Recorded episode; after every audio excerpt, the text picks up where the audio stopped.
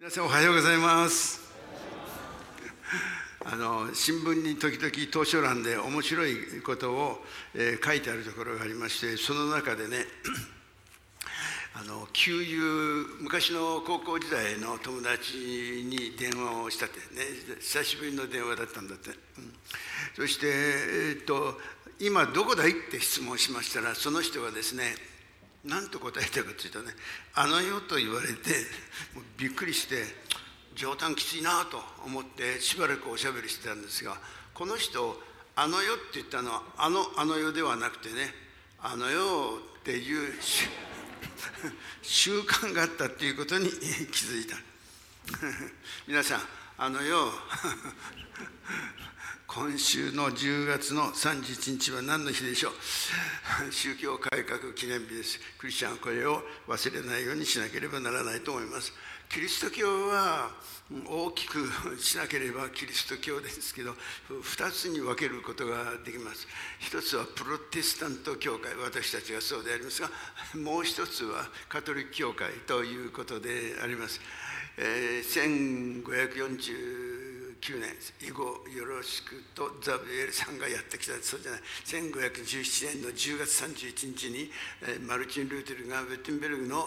えー白教会の入り口に95箇条を貼り付けて、まあ、それが契機になって宗教改革というのがなされたわけでありますが私たちはこの10月31日を覚えておく必要がうんあるかと思うのであります。今カトリック教会は立派にみんなから尊敬される そういうグループでありますけれどしかし少し前までは悪評高いというところがありました。私たちの教会はうんマザー・テレサもそうでありますがザビエルそしてまたヘンリー・ナウエンの話を先週申し上げたわけでありますがえー一昔前は異端のように各進学校はカトリック気をつけなさいみたいなことでありました。しかし16世紀に、起こった出来事を通して思いもかけない分裂がキリスト教会に、起こりました。初めて来られた人は嫌な話のように思いますけれど当時は我々今日本語で聖書を読んでおりますけれど当時はラテン語だけでありまして一般庶民は、聖書を読むことができなかったということであります。印刷実もまだできておりませんでしたからでありますけれど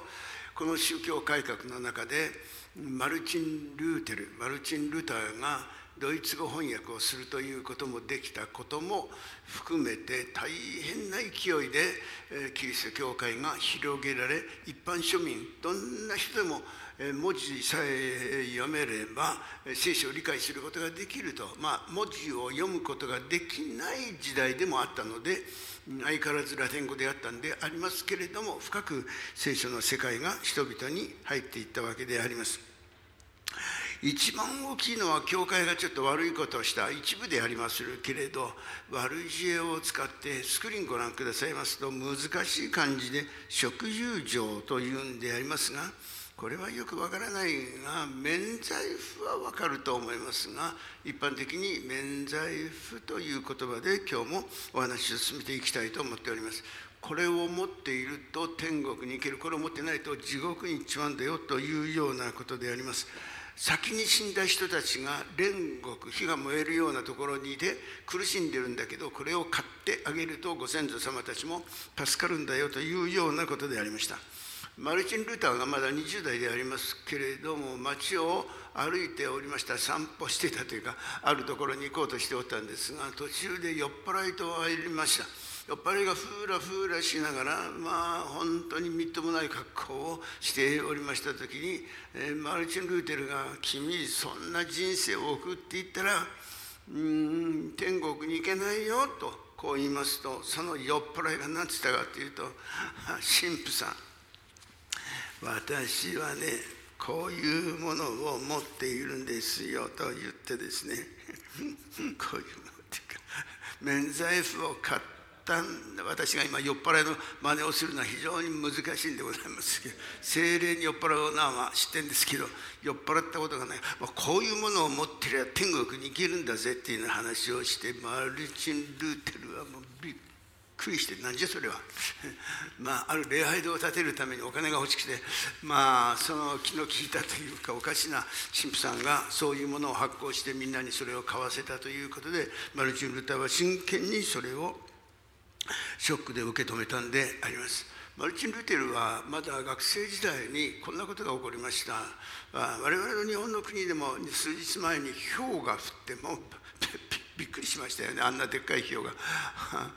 えー、この雷が落ちるということがありまして彼はちょうどのっぱらにいた時に雷が落ちてきたのでありましてもう気をつけなければならないんでしょう。木のそばにいればいいっていうわけではないでしょう。ゴルフやってる人たちはもうみんなゴルフの あの打つやつをどっかに放り投げて逃げるでしょう、まあ、大変なことが起こったわけですがマルチン・ルターは神様を信じていますがそこにしゃがみ込んで何つったかというと神様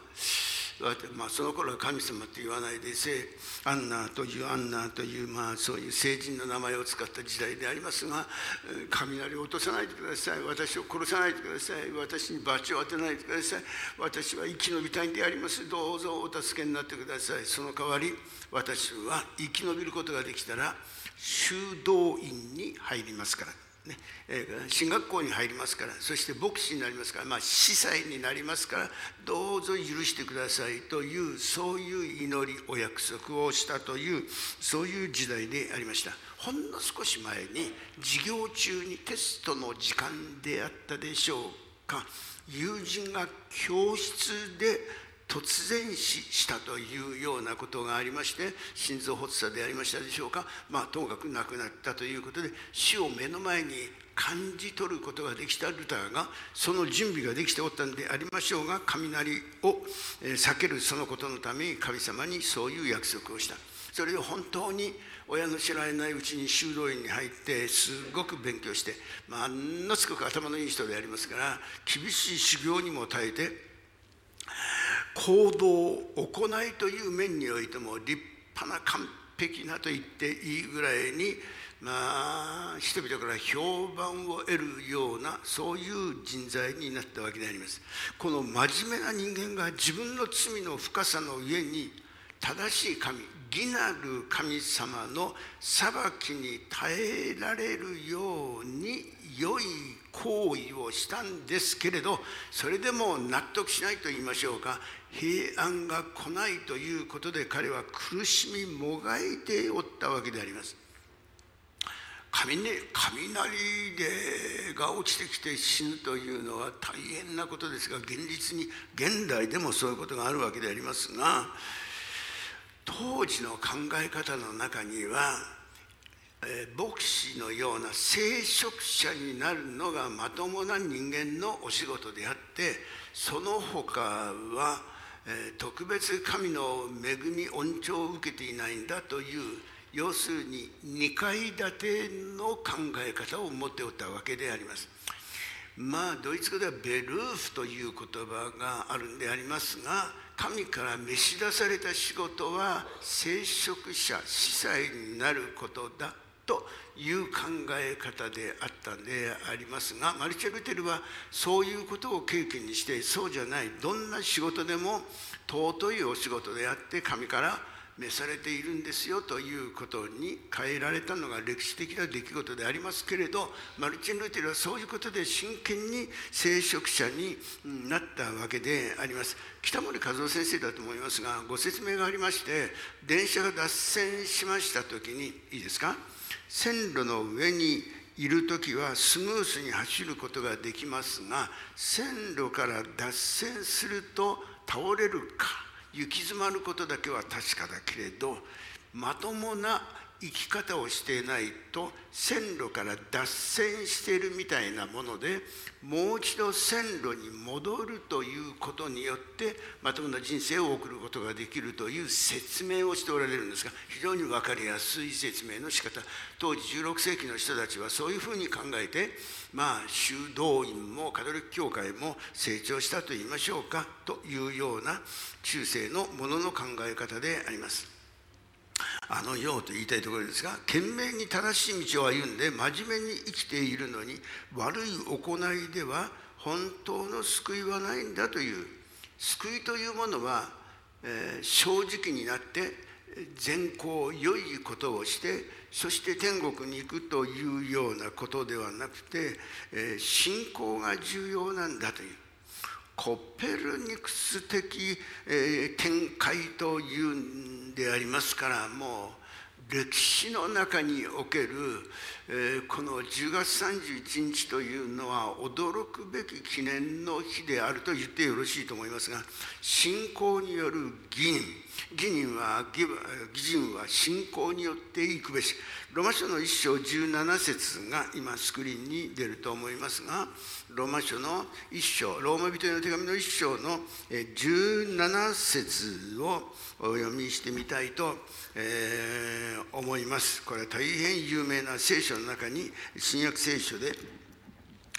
えー、3回しか出てこないんでありまするけど17神の義はその福音の中に掲示され信仰に始まり信仰に至らせる。これは信仰による義人は生きる。信仰による義人は生きる。ご一緒しましょう。はい。信仰による義人は生きると書いてある通りである。義人は信仰によって行くべしと昔の文語訳聖書ありました。この言葉はガラティア書3章1節ヘブル書10章38節この3回しか書かれていないんですが鍵括弧がしてあるということは旧約聖書の引用であるということに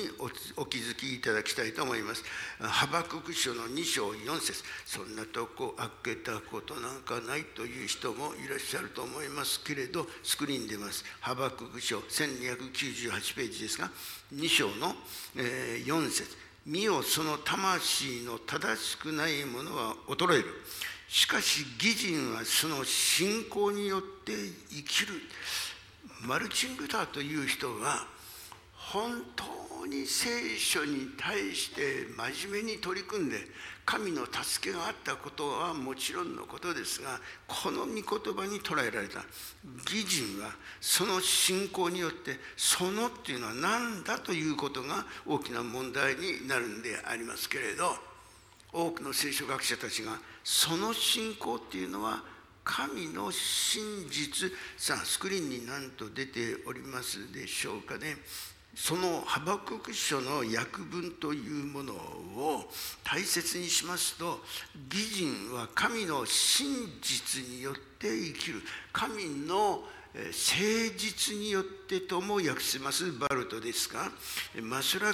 テキストというのは彼のキリスト神の真実によって生きるんだということを彼は理解した。人間が良い行いをして天国に行けるんではないんだというね。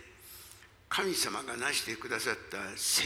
実、えー、真実とは一体何事かそれに心を向けて彼がイエス・キリストの十字架の恵みを発見したと言ってよろしいと思うんであります。プロテスタント教会の3つのこの要点というのがありましてスクリーンに出ると思いますが第1番目は信仰のみ義人は信仰によって生きる信仰のみ信仰が重要だソラフィデと言います2番目は恵みのみ恩恵のみソラグラティアと言いますが3番目は万人祭司万民でもよろしいございますが全ての人がお祈りができる神に近づくことができる。マリアさんを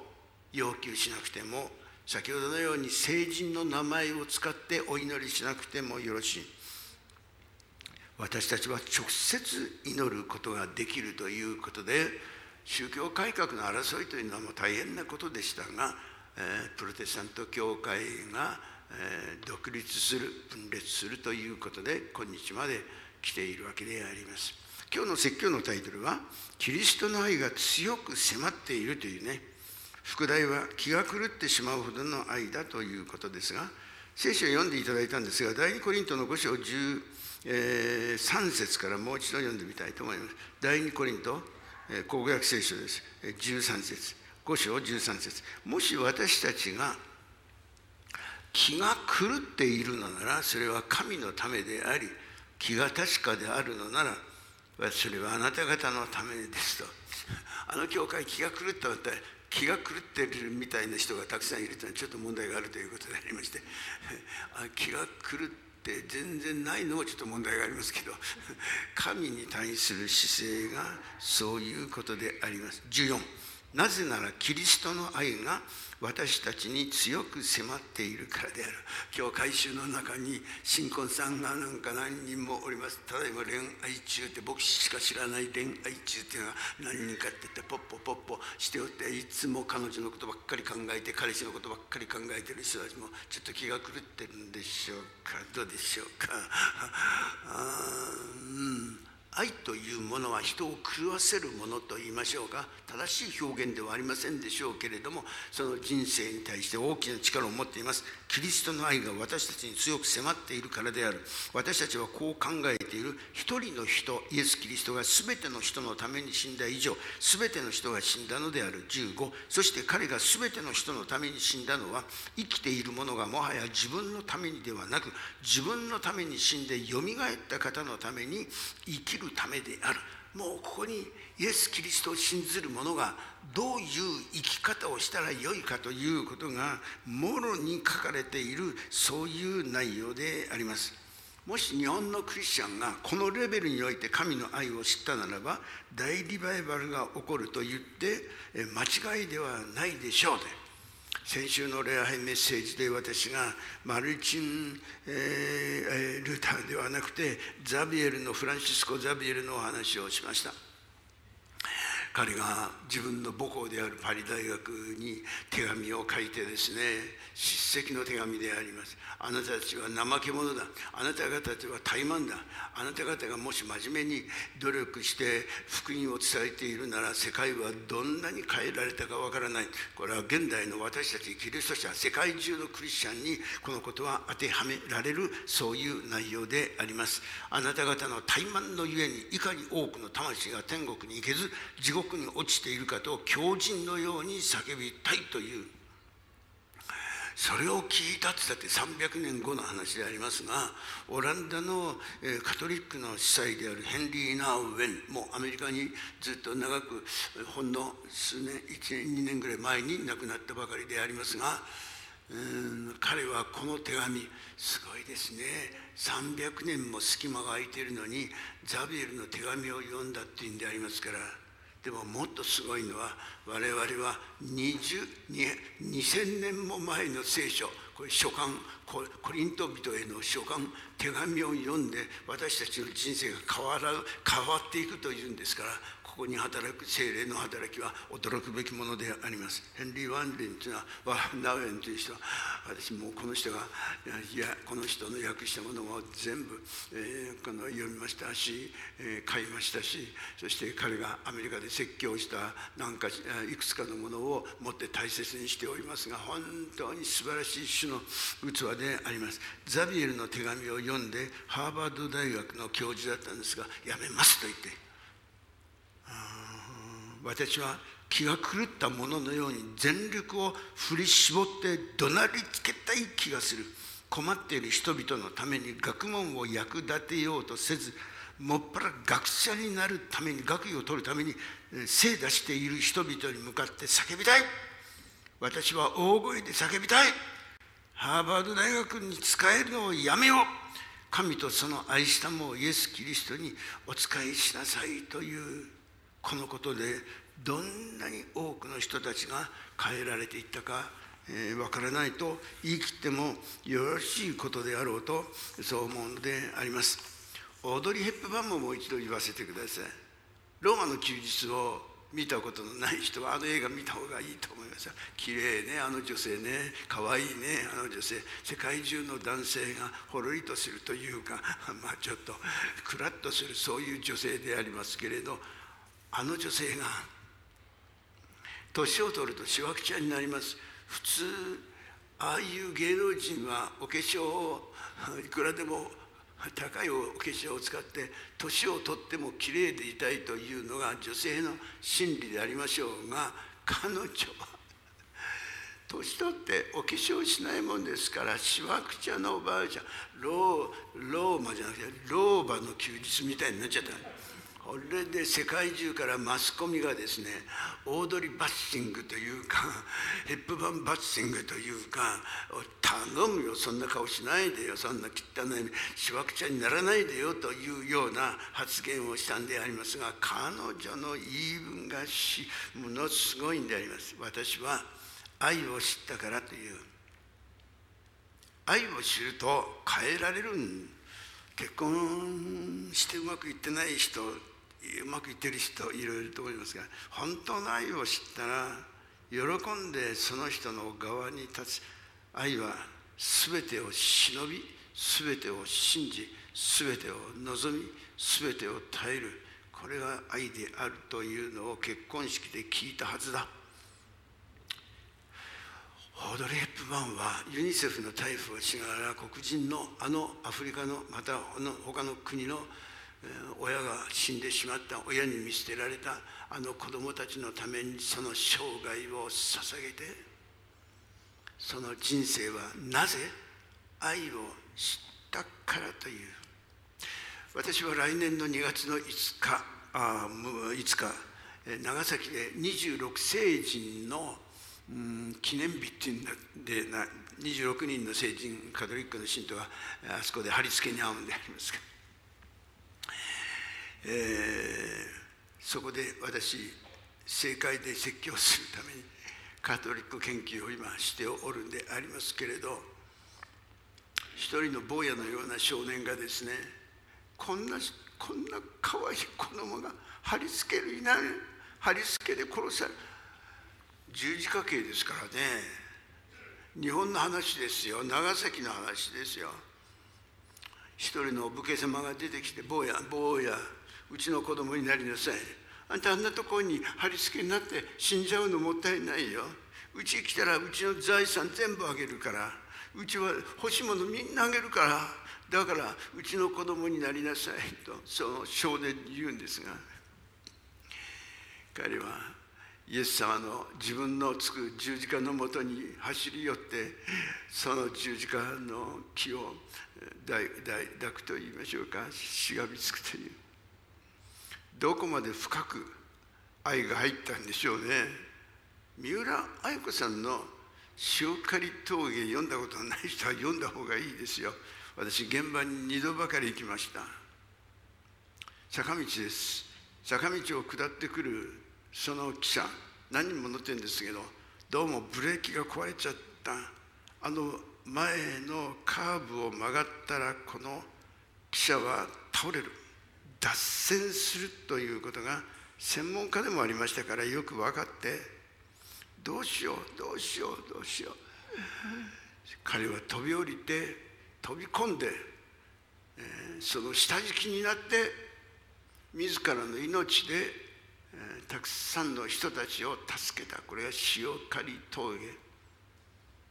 どうしてそんなことをしたんですか？愛を知ったからって。だけど婚約中だったの。愛そっちの愛も真面目に取り組んでいたんですけどイエス様の愛を知っていたからこの人たちを助けたいと言って飛び込んだ私たちの内側は問われる。愛を知って人生が変わった人々はたくさんいらっしゃるでしょう。先日ここに来た心臓外科の専門家のお医者さん今日も何人もかお医者さんが見えてらっしゃいますが私が質問しました。大阪から来たから一緒に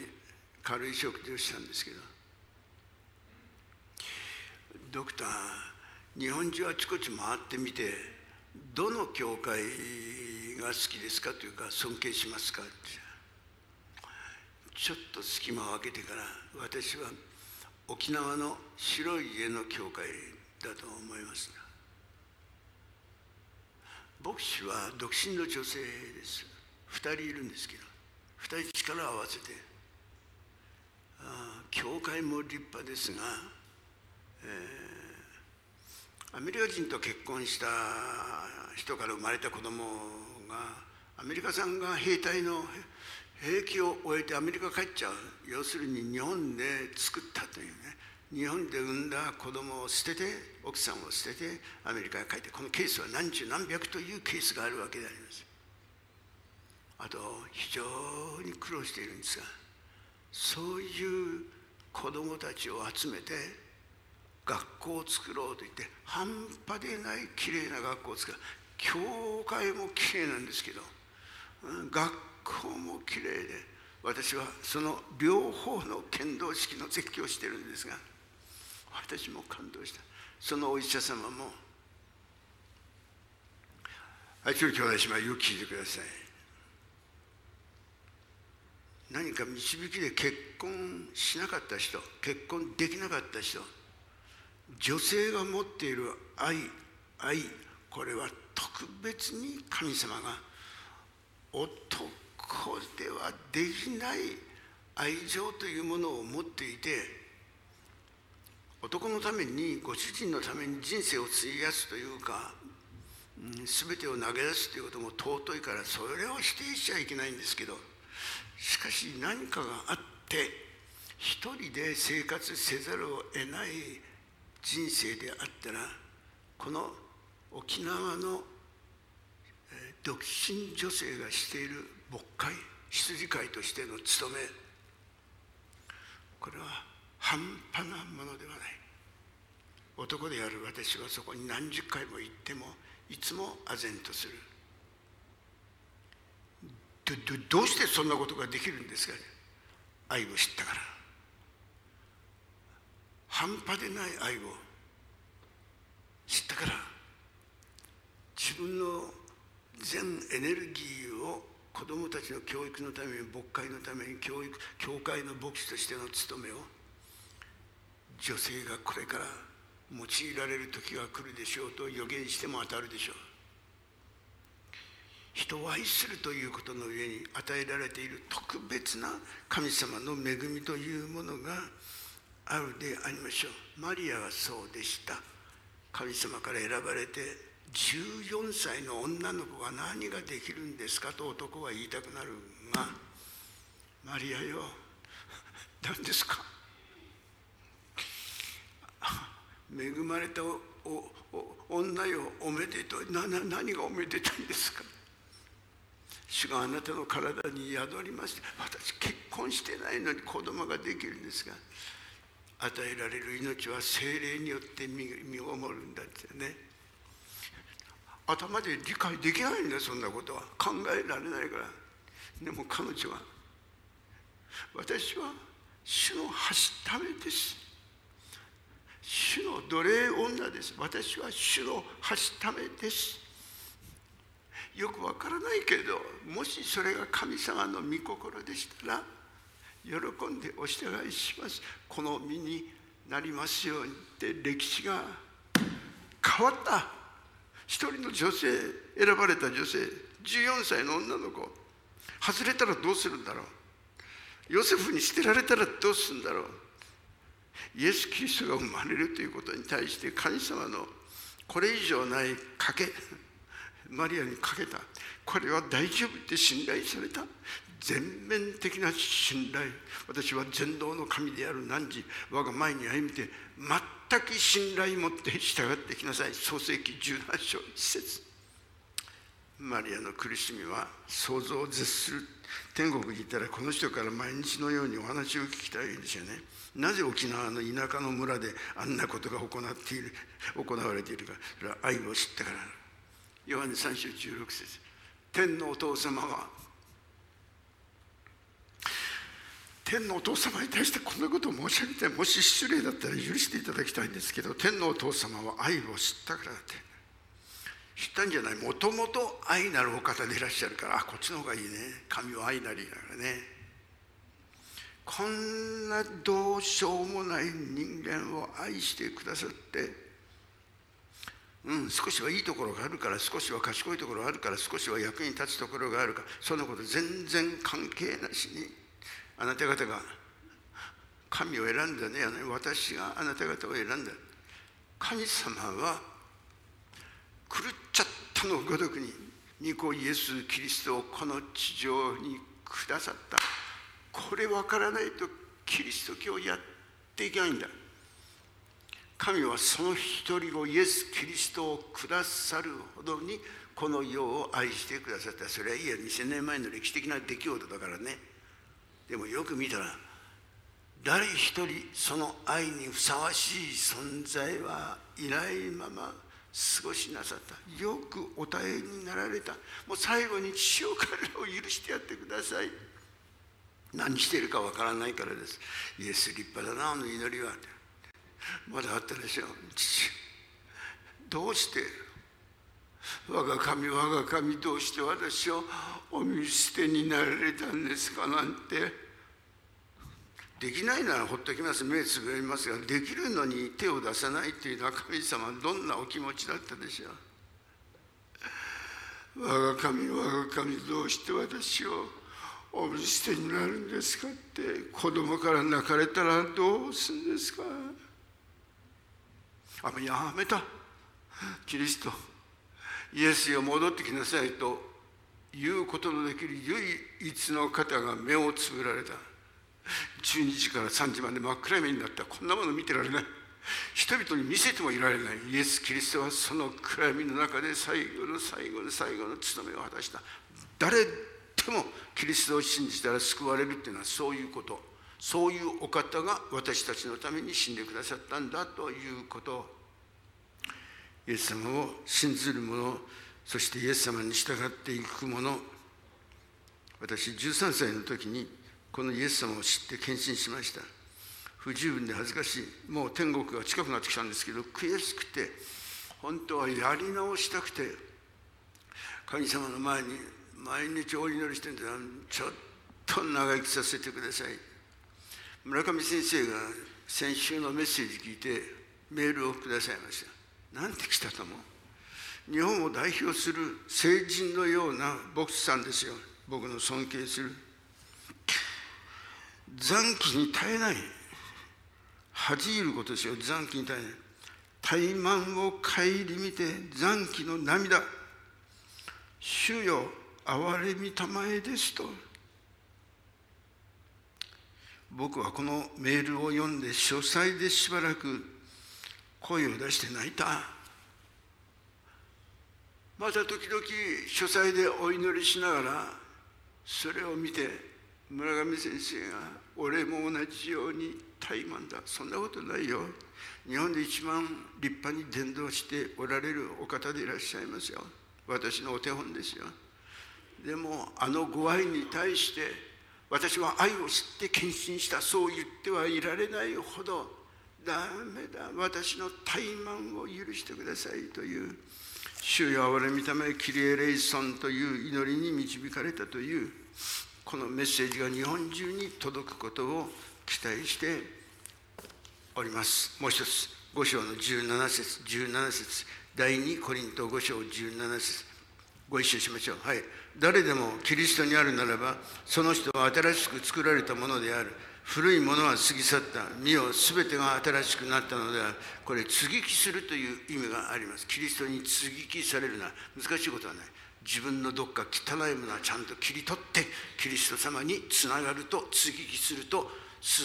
晴らしいフルーツが素晴らしいものが出てきますよというそういうメッセージであります。18から20までご一緒します。18はい。しかし全てこれらのことは神から出ている。神はキリストによって私たちをご自分に和解させかつ和解の務めを私たちに授けてくださった。すなわち神はキリストにおいて世をご自分に和解させその在家の責任をこれに負わせることをしないで私たちに和解の福音を伝えられたのである。20神が私たちを通して進めをなさるのであるから私たちはキリストの使者なのである。そこでキリストに代わって願う。神の和解を受けなさい。アメン。神の和解を受けなさい。和解の福音を私たちは委ねられたのであるという。世界中は戦争ばかりしてアホと違うかばっかで違うかどこの大統領であれ王様であろうと大バカ三太郎だ。なんで戦争が終わらないか21世紀になっても。本質は何ですか？わがままっていうか自己中心というか何という言葉を使っていいかわからないけれども私たち人間がいかに罪深いかということ。皆さん私は日本キリスト教団、聖公会、バフテスト、ルーテル派、長老派、改革派、ホーリネス教団、ナザレン教団、兄弟団、同盟教団、インマヌル教団、単立の一つ一つ、ペンテコステ、カリスマ、純福音、セブンスデーも、カトリック教会も、オーソドックスも、セブンスデーが出てきましたでしょう。今日、セブンスデーの有名な牧師先生がお見えになっています。私たちはぶつかり合ってあそこが違うここが違うあっちはダメこっちはダメあれいたんと違うかそんなことばっかりやってきました恥ずかしい愛を知ったら愛を知ったらキリストの体なる教会を愛するでしょう。キリストの体なる教会は建物ではないもちろん。キリストの体なる教会を愛する。和解の福音を壊すためにサタンも必死なんだよね。ぶっ潰してやる。あの国とあの国とあの国と。イスラエルなんか早いとこぶっ潰せってこんなもんでございましょう。私がカトリック教会を愛するのは和解の福音ですよ。違うところは違いが分かってもいいの。みんな一つ同じじゃないの。セブンスデーとうちは違うの。だからといって喧嘩する必要はないの。みんな仲良くするの。キリスト様が言う聖書ははっきりとガラテヤ書の5章22節御霊の実は愛。喜び平和。愛喜び平和。平和。みんな仲良くするの。みんなどこの教会とも仲良くするの。どの教団とも仲良くするの。これをぶっ壊しにサタンのやつは短期か和解の福音を取り下げようと委ねられているのであるということを忘れないでこの務めを果たしたいと思います。愛を知ったがゆえにそんな人生を送りたい。そう願う人はアーメンと言いましょう。アーメン。お祈りします。優しい天のお父様。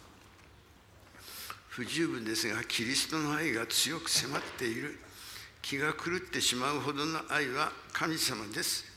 気が狂われた God is crazy about you. 主よ自分の子供を分かってて十字架につける親がどこにいますか？神の愛で私たちも同じように。主よお役に立ちたいと思っています。我らに賛美を与え祈りを与え終生天国に行くまで主に喜ばれる人生でありますように。私はこの岩の上に教会を建てる黄泉の力もこれに語れるべし私たちも喜んで教会づくりを一生懸命いたします。離れている人入院中の方々お一人一人に神様の恵みをお届けくださいますように。法息子法娘たちが戻ってくるように。悪霊に悪魔にやられている者たちが解放されますように。主の懐に戻れ。愛を知ったがゆえに私の人生は変えられましたという世界を知らしめたまわんことをイエス様の名前でお祈りします。アーメン。